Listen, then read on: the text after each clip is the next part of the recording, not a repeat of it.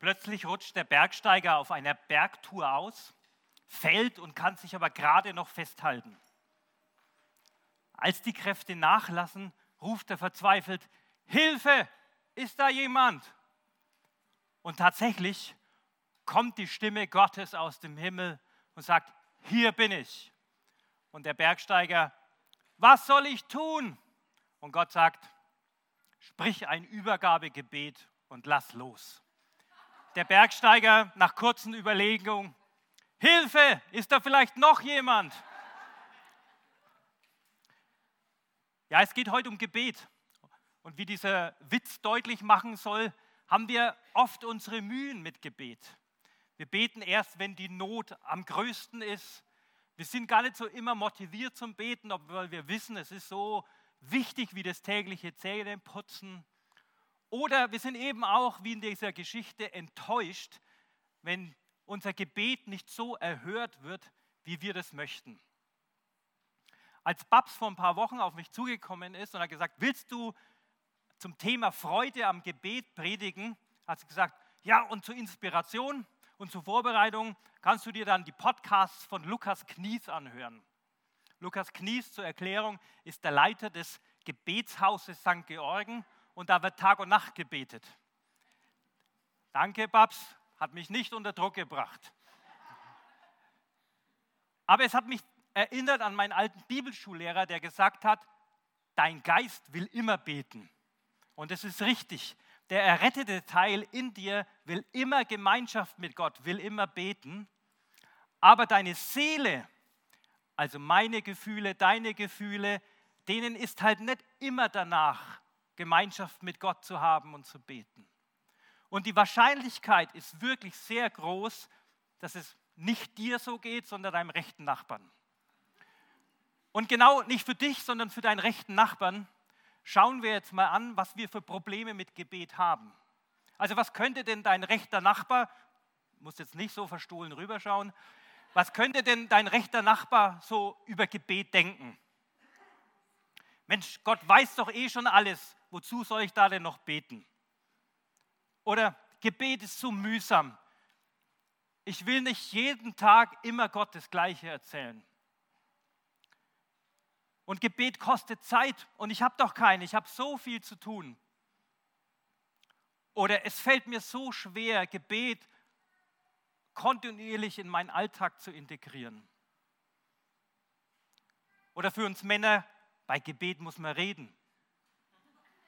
Und uns Männer, wir sind immer froh über jede Minute des Tages, wo wir nichts sagen müssen. Man bekommt auch keine hörbare sofortige Antwort. Und ich habe so viele Enttäuschungen in meinem Leben und ich will halt vor Gott nicht dauernd jammern. Beten ist nicht mein Ding, könnte jemand sagen. Ich bin der praktisch veranlagte Typ, ich pack lieber an. Oder ich kann mich gar nicht konzentrieren beim Beten. Meine Gedanken, die schwirren so von A nach B, ich kann mich nicht konzentrieren. Oder man sagt, ich kann gar nicht die richtigen Worte finden, ich weiß überhaupt nicht, was ich beten soll. Es gibt also tausende von Gründen, nicht zu beten, obwohl wir wissen, dass Gebet wichtig ist. Und ich habe das von klein auf von meinen Eltern gelernt bekommen, dass Gebet wichtig ist. Und für mich, ich habe schon immer sogar ein schlechtes Gewissen bekommen, wenn ich meines Erachtens zu wenig gebetet habe, weil dann könnte ja was Schlimmes passieren. Und ich will heute versuchen, Antworten zu finden mit euch gemeinsam. Ich will Mut machen und ich will aufzeigen, dass Freude am Gebet sehr wohl möglich ist. Zuerst einmal, du bist nicht allein.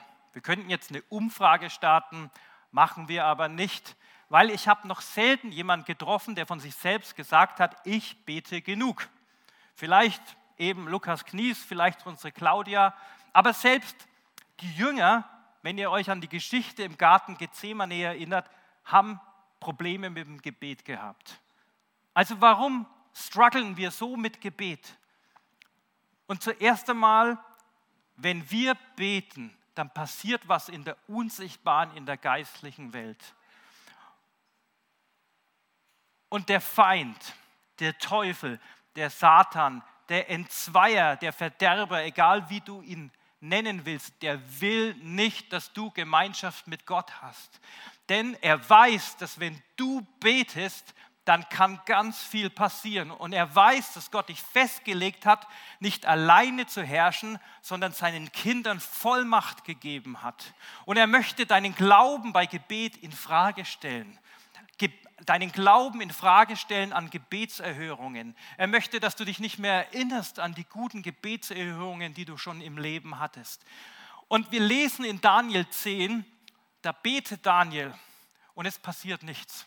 Aber 21 Tage später kommt ein Engel zu ihm und sagt, hey Daniel, du hast gebetet und dein Gebet wurde sofort erhört. Aber die Antwort hat 21 Tage gedauert, weil ich im Himmel hatte ich einen Kampf und der ging ziemlich hin und her und ich habe es aber überwunden und jetzt konnte ich nach 21 Tagen erst kommen. Also der Feind will nicht, dass du betest. Mein Bruder, er sagt, wenn er nicht einschlafen kann, dann fängt er an zu beten. Warum? weil dann schläft er automatisch ein. Und so lustig das klingt, es zeigt, wie umkämpft unser Gebet ist. Und dass eben der Feind nicht möchte, dass wir beten. Aber lass uns nicht alles auch auf den Satan schieben. Oft haben wir auch falsche Vorstellungen von Gebet. Wir glauben, es braucht besondere Worte, einen besonderen Rahmen, einen besonderen Ort. Nein, alle Gebete alle Worte, egal ob laut oder leise oder in deinem Herzen, die du zu Gott richtest, ist Gebet. Und Gott möchte eben in jeder Situation deines Lebens Gemeinschaft mit dir haben.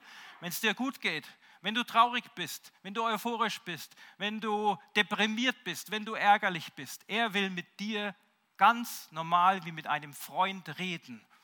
Und eigentlich mit einem Freund zu reden, sollte ja Spaß machen. Es geht eben nicht darum, Gebet so als heilige Pflicht abzuarbeiten, sondern es soll ein Schwätzchen sein zwischen dir und Gott. Auf der anderen Seite ist Gebet auch kein, äh, auf der anderen Seite ist Gott auch kein Gebetsautomat, wo du oben Gebet reintust und unten kommt die Gebetserhörung raus, die du dir wünschst. Und das gilt ganz besonders für unseriöse, für alberne Gebete, für selbstsüchtige Wünsche. Und dazu zähle ich zum Beispiel auch so klassische Fußballgebete. Da brauchst du dich nicht wundern, wenn nichts passiert. Übrigens, kein neues Phänomen. Schon im Neuen Testament hat die Mutter von Jakobus und Johannes, hat Jesus so sprichwörtlich Handtücher mitgegeben, dass wer, wenn er in den Himmel geht, dass er schon mal die Liegen neben sich reserviert. Und die gleichen Johannes und Jakobus haben Jesus gebeten, er möge doch vielleicht Feuer vom Himmel regnen lassen, weil sie sind in ein Dorf gekommen und wurden nicht aufgenommen.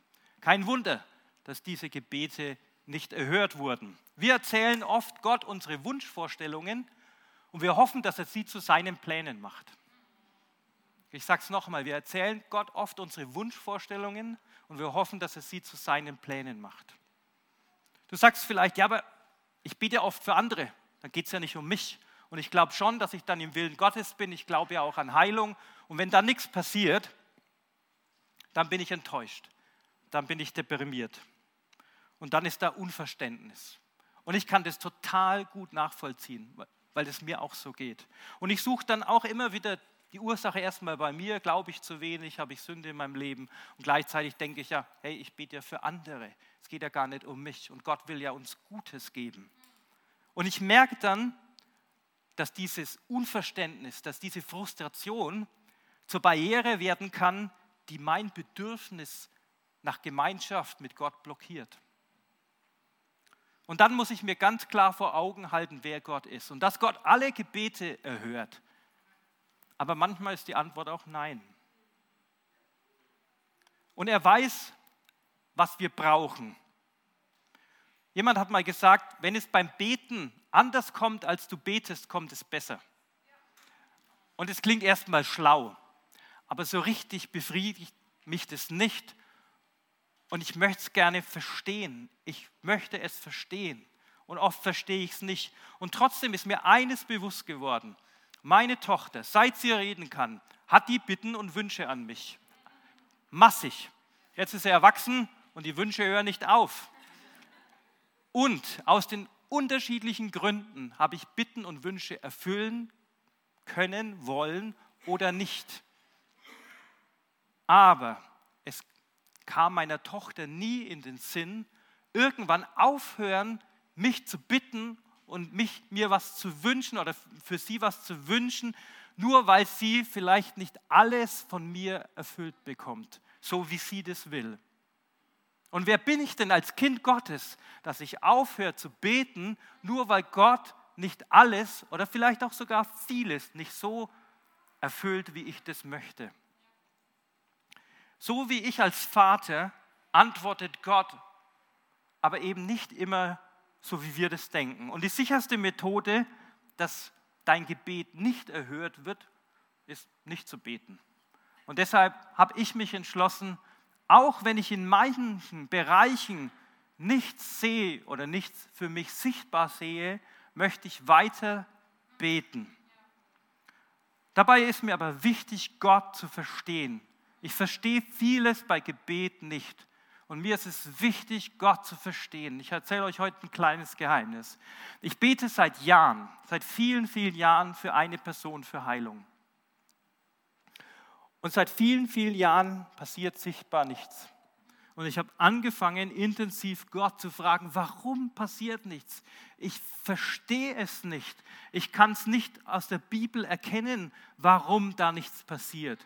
Und eines Tages, und ich weiß nicht, ob ich geschlafen habe, ob ich wach war, aber ich hatte so einen klaren Eindruck bekommen, wie ich noch selten in meinem Leben bekommen habe.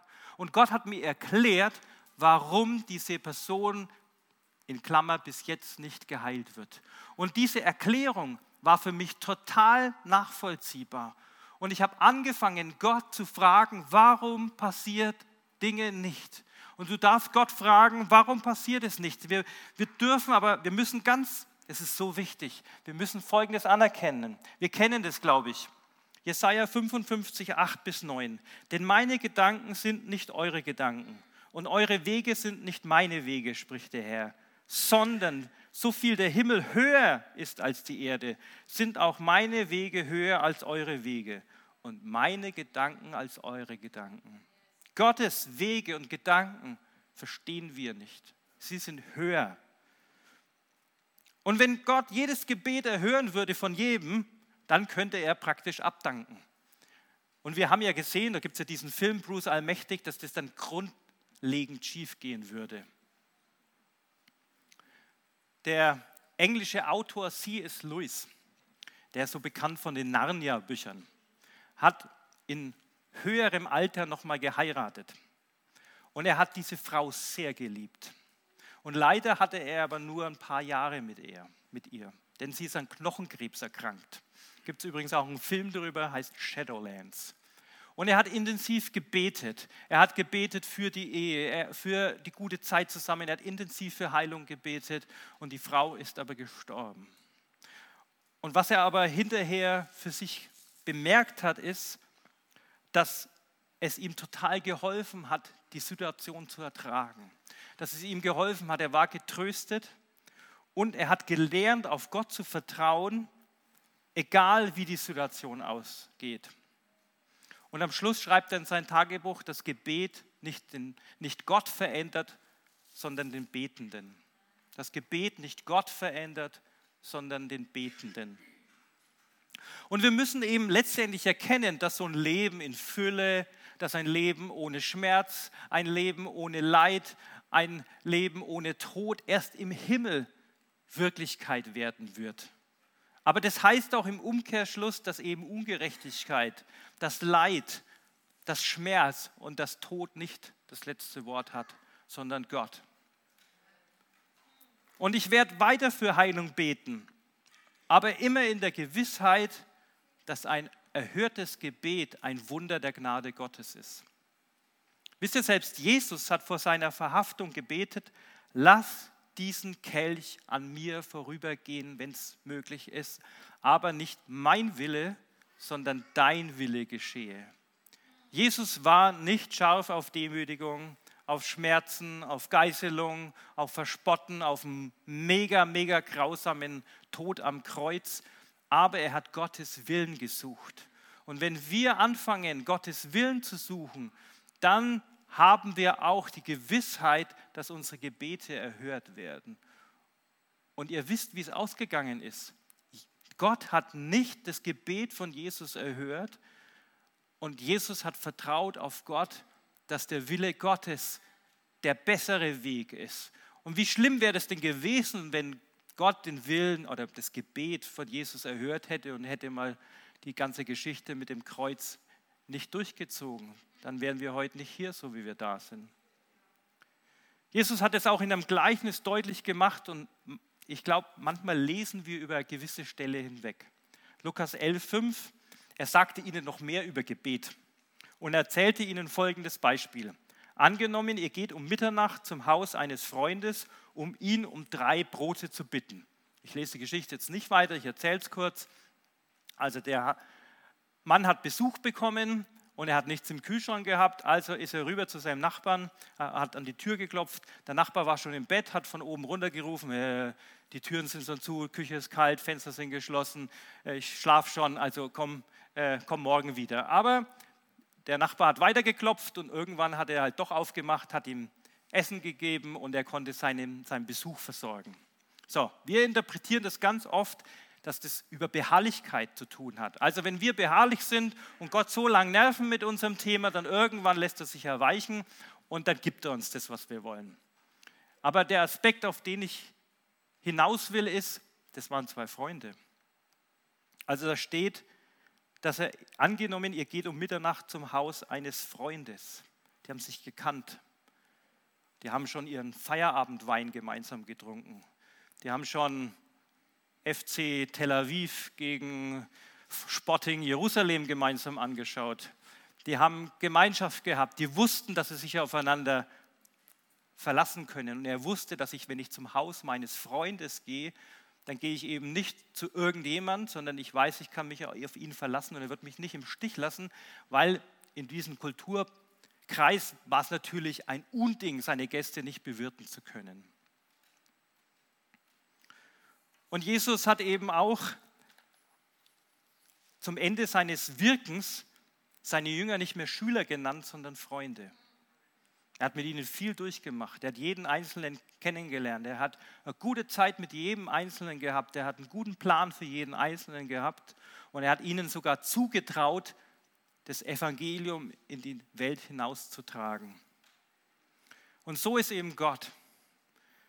Ständig sucht Gott ein Gegenüber, das an seinen Plänen beteiligt. Und Gott möchte eben nicht über unsere Köpfe hinweg seine Sachen durchziehen, sondern mit dir als Freund zusammen. Er ist kein Diktator, er ist, er ist Freund und Vater. Und sei heute ermutigt, lass dich auch von Gott in seine Pläne hineinziehen. Was musst du tun? Du musst ihn suchen. Du musst ihn fragen, was ist dein Wille heute für mein Leben? Was ist dein Wille heute für diese Situation? Ich struggle da gerade. Was ist der Wille Gottes für das? Du musst dranbleiben, du musst nach seinem Willen suchen. Herr, was willst du heute tun?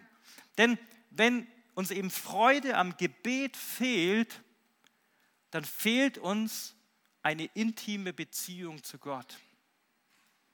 Weil wenn wir eine intime Beziehung zu Gott haben, dann macht es uns nichts aus, wenn unser Gebet nicht so erhört wird, wie wir uns das gerne wünschen, weil wir wissen, dass wir uns auf Gott verlassen können. Wir wissen, dass unser Gebet, unser Anliegen bei Gott gut aufgehoben ist. Wir wissen, dass Gott genau weiß, was wir brauchen. Und deswegen kommt eben Gebetsfreude kommt aus einer Beziehung. Ich rede mit meiner Frau gern, weil ich eine intensive, weil ich eine freundschaftliche, weil ich eine liebevolle Beziehung zu ihr habe. Und das eben auch, wenn es dir nicht gut geht, auch in Leid und in Schwierigkeiten. Jesus hat keinen Hehl daraus gemacht, dass zur Nachfolge Leiden gehört. Das ist zwar nicht populär, aber es ist biblisch. Also unser Leben ist eben nicht nur happy, clappy, Friede, Freude, Eierkuchen. Matthäus 6, 8, euer Vater weiß aber, was ihr bedürft, bevor ihr ihn bittet. Gott schaut in unser Herz und er weiß, was wir wirklich brauchen. Und dann ist es so, dass Beten eben kein Mittel zum Zweck sein darf, dass wir das bekommen, was wir wollen, sondern es muss Ausdruck einer intimen Beziehung zu Gott sein. Ich sage es nochmal, Gebet soll kein Mittel zum Zweck sein, damit wir bekommen, was wir wollen, sondern es ist der Ausdruck einer persönlichen, intimen Beziehung, die du mit Gott hast. Weil Gebet hat so viele Aspekte. Wisst ihr, wenn du betest, wirst du verändern. Ich merke das total, wenn es mir mal nicht gut geht und ich niedergeschlagen bin und ich mache zum Beispiel einen Gebetsspaziergang und ich fange an zu beten, plötzlich merke ich, dass in mir sich was verändert. Probleme werden plötzlich gar nicht mehr so groß. Ich merke, wie ich getröstet werde. Ich merke, wie ich neuen Mut bekomme, wie ich neue Zuversicht bekomme.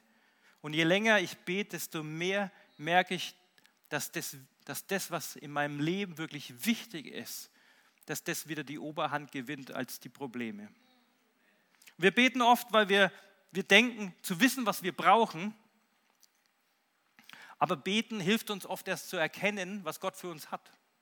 Also wir denken oft, wir wissen es besser, ne? wir wissen, was wir brauchen, wir wissen auch, was vielleicht andere brauchen, aber beten hilft uns erst zu erkennen, was Gott für uns hat.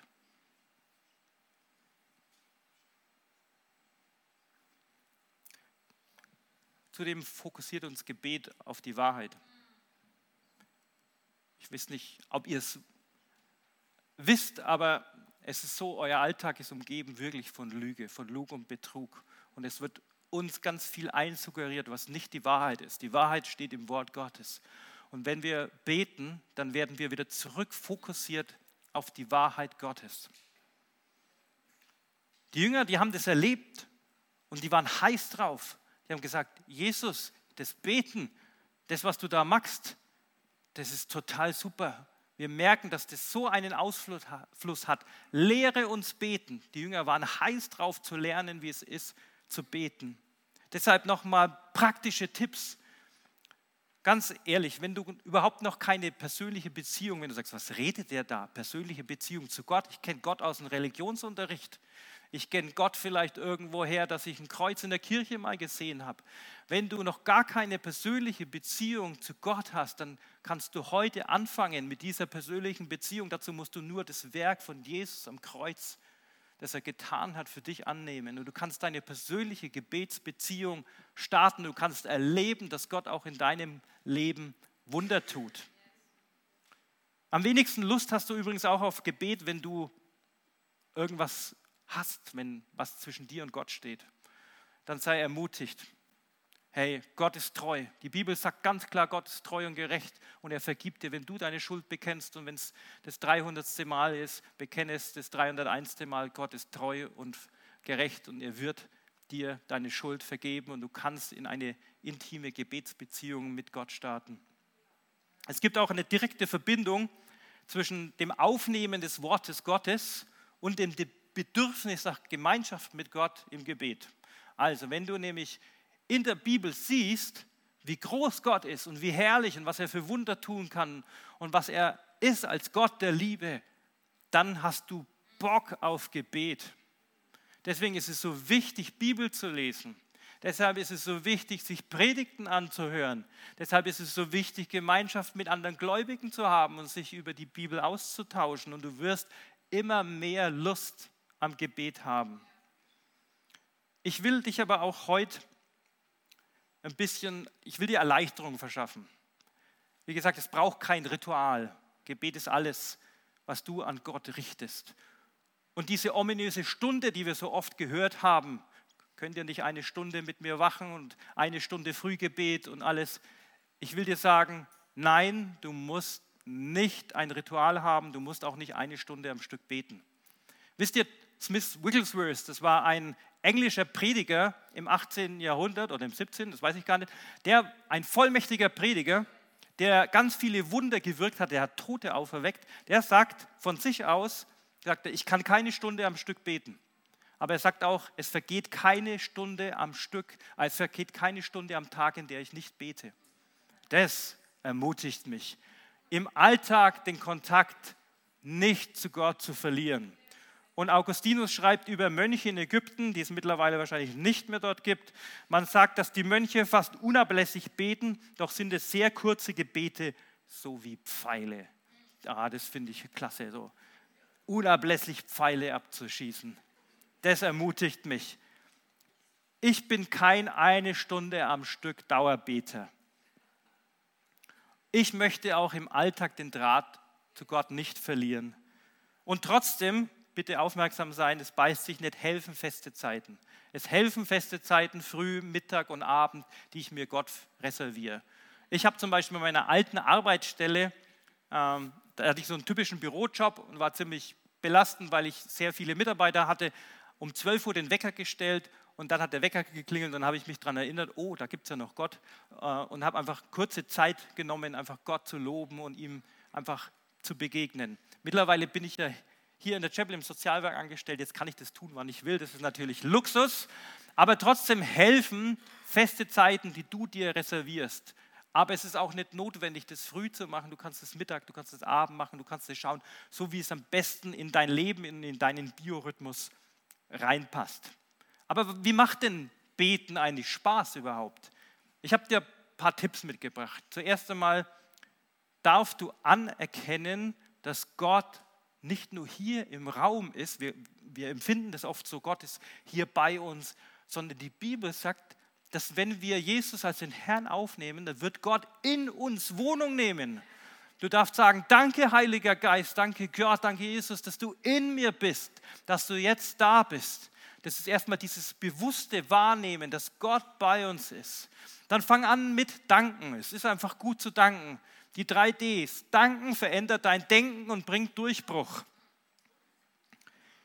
Da gibt es einen Psalm 50, 23. Dank ist die Opfergabe, an der ich Freude habe. Und wer auf meinen Wegen geht, erfährt meine Hilfe. Und glaubt mir, wir haben immer was zu danken, auch wenn es uns schlecht geht. Und selbst wenn es nur der Dank ist, dass dein Name im Himmel aufgeschrieben ist. Wir dürfen auch danken für Dinge, die vielleicht noch nicht sehen. Wir dürfen danken. Es wird, es wird deine Gebetsfreude steigern, wenn du anfängst, Gott wahrzunehmen und anfängst, ihm zu danken. Klar ist es wichtig, ablenkungsfrei zu beten. Du darfst im Alltag gerne im Trubel Gott preisen und mit ihm ein Schwätzchen halten, aber es ist auch gut, sich Zeit zu nehmen, ablenkungsfrei zu beten. Einen Platz zu suchen, dein Handy wegzulegen und eine bequeme Körperhaltung einnehmen, wie es auch immer schön für dich ist. Und dann ist es ganz wichtig, deine, gefangen, deine Gedanken gefangen zu nehmen. Denn deine Gedanken spielen dir einen Streich.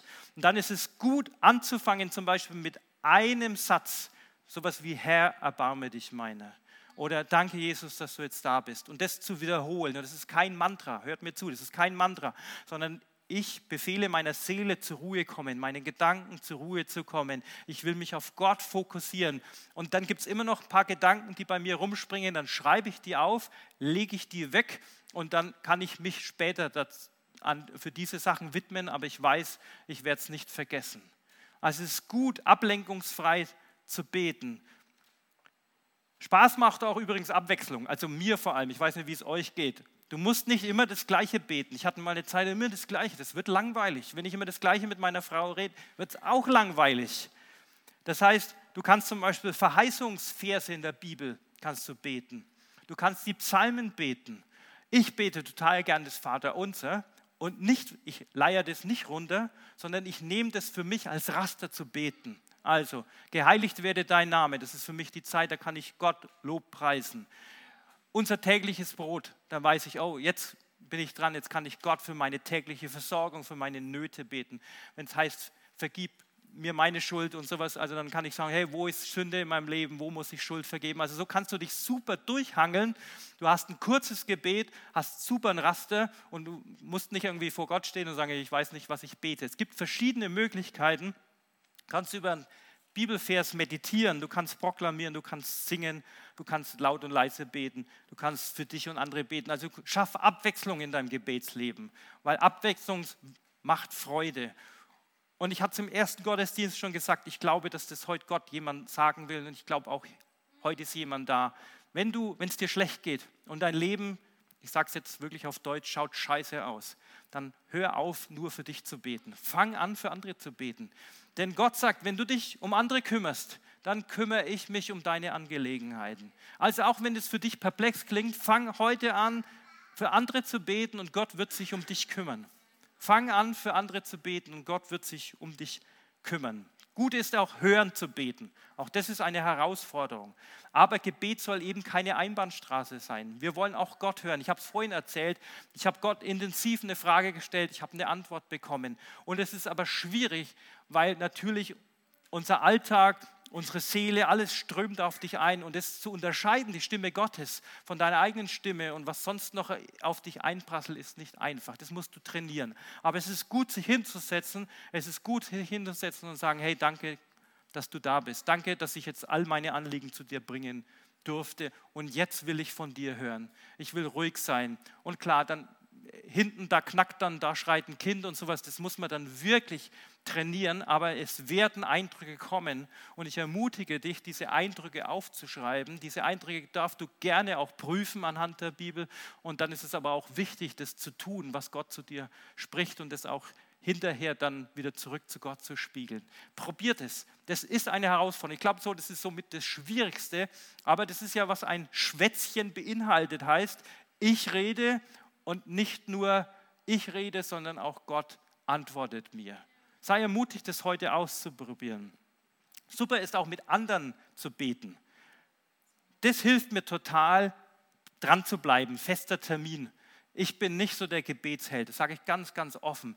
Aber ich bete seit 17 Jahren mit Freunden jeden Dienstag von 6 bis 7 Uhr und meine Seele sagt nicht immer Hurra, aufstehen, aber ich weiß, ich habe da einen festen Termin. Ich weiß, meine Freunde warten auf mich. Und es ist auch gut so, weil wir beten unser Leben durch. Wir erleben auch Gebetserhörungen, können das zusammen feiern und können uns aufeinander einstimmen, füreinander beten. Es ist total ermutigend, über einen langen Zeitraum zu sehen, wie Gott in das Leben von anderen Menschen hineinspricht. Also ein Termin mit anderen ist total gut. Wir haben deswegen unseren Freiraum. Da gibt es ganz viele verschiedene Zeitslots, wo ihr dazukommen könnt und wo ihr mit anderen zusammen beten könnt. Ich habe um 11 Uhr zum Beispiel immer Donnerstag Sozialwerk Gebet, aber es gibt so viele andere Gebete, wo ihr dazukommen könnt und wo ihr Gemeinschaft im Gebet mit anderen haben könnt. Das ermutigt, das bleibt, das heißt, du bist da nicht so ein Einzelkämpfer, sondern du kannst mit jemand anders zusammen auch eine Sache durchkämpfen vor Gott. Dabei ist es aber wichtig und da möchte ich euch ganz arg ermutigen, gewisse Gebetsregeln einzuhalten. Und wenn ihr euch heute was merkt, merkt euch kurz und knapp und full of fire. Das ist nämlich so wichtig beim Gebet. Kurz zu beten, mit Leidenschaft zu beten, aber an einem Thema dran zu bleiben und nicht zehn Minuten ein Gebetsmonolog und dann der andere sagt dann, und was ist mit mir? Lass den anderen auch drankommen. Bleib bei einem Thema, geht zum nächsten, kommt wieder zurück. Es ist so wichtig, stimm überein. Wenn jemand betet, sag, ja, das stimmt, Gott, ich unterstütze, sag Amen. Es ist wirklich so ermutigend, weil dann ist man in wirklich eine Gemeinschaft vor Gott. Und dann macht auch Gebet Spaß. Aber was mache ich denn, wenn mir überhaupt nicht nach Beten ist? Auch das kommt vor und das ist ganz okay. Und Gott sagt dann, sei einfach bei mir, sei einfach in meiner Gegenwart. Hast du schon mal einen Gebetsspaziergang gemacht, wo du nicht gebetet hast? Du sagst einfach nur, Gott, ich gehe mit dir jetzt in die Natur. Und du darfst einfach die Natur, du darfst Gottes Schöpfung erleben. Du nimmst aber bewusst den Heiligen Geist mit und du darfst in der Gegenwart Gottes sein. Und auch das wird dich verändern. Ich sagte, das wird dich verändern, wenn du nicht nur einen Spaziergang machst, weil du einen Spaziergang machst, sondern du sagst, Heiliger Geist, ich nehme dich mit. Ich nehme dich mit. Ich will dir mit dir zusammen Gottes Schöpfung erleben. Oder wenn du gar nicht weißt, was du beten sollst, kannst, ich kann das einfach nur ermutigen, das Sprachengebet. Das Sprachengebet ist eine super Möglichkeit, weil es eine geheime Gebetssprache ist und die Bibel sagt, dass ähm, Gott verherrlicht wird und du auferbaut wirst. Ähm, Habe ich mal übrigens eine Predigt drüber gehalten, könntet ihr nachhören, wenn ihr mehr darüber wissen wollt. Aber das ist so, das ist für mich ist das mega, weil wenn ich nicht weiß, was ich beten soll, dann fange ich an, in Sprachen zu beten. Und ich weiß oft nicht, was ich beten soll, dann fange ich an, in Sprachen zu beten. Und es ist so cool, weil die Bibel sagt, ich werde auferbaut und Gott wird verherrlicht. Was gibt es Besseres? 1. Korinther 14,4, wer es aufschlagen will. Und wenn es dir gefühlt nur schlecht geht, dann darfst du das auch Gott sagen. Es ist okay. wenn es dir scheiße geht, dann darfst du Gott alles sagen. Aber es gibt übrigens einen Unterschied zwischen Klagen und Jammern. Ein Drittel der Psalmen sind Klagepsalmen, aber es sind keine Jammerpsalmen. Und es gibt auch ein eigenes Buch der Bibel, das heißt Klagelieder, aber nicht Jammerlieder. Das heißt, die Idee dahinter ist, Gott sein Leid mitzuteilen und trotzdem nicht vor Gott wegzurennen und darauf zu vertrauen, dass Gott größer ist als die Situation, in der du gerade drin steckst und dass Gott dich trösten wird und dass Gott einen Ausweg finden wird. Das ist so wichtig. Denk dran, nicht jammern, sondern klagen. Gott wird bei dir sein und er wird dir Hoffnung geben. Und sei mutig auf Gott nach seiner Sichtweise zu fragen, wenn es dir schlecht geht. So wie es ich Gott gefragt habe, wird er auch dir antworten.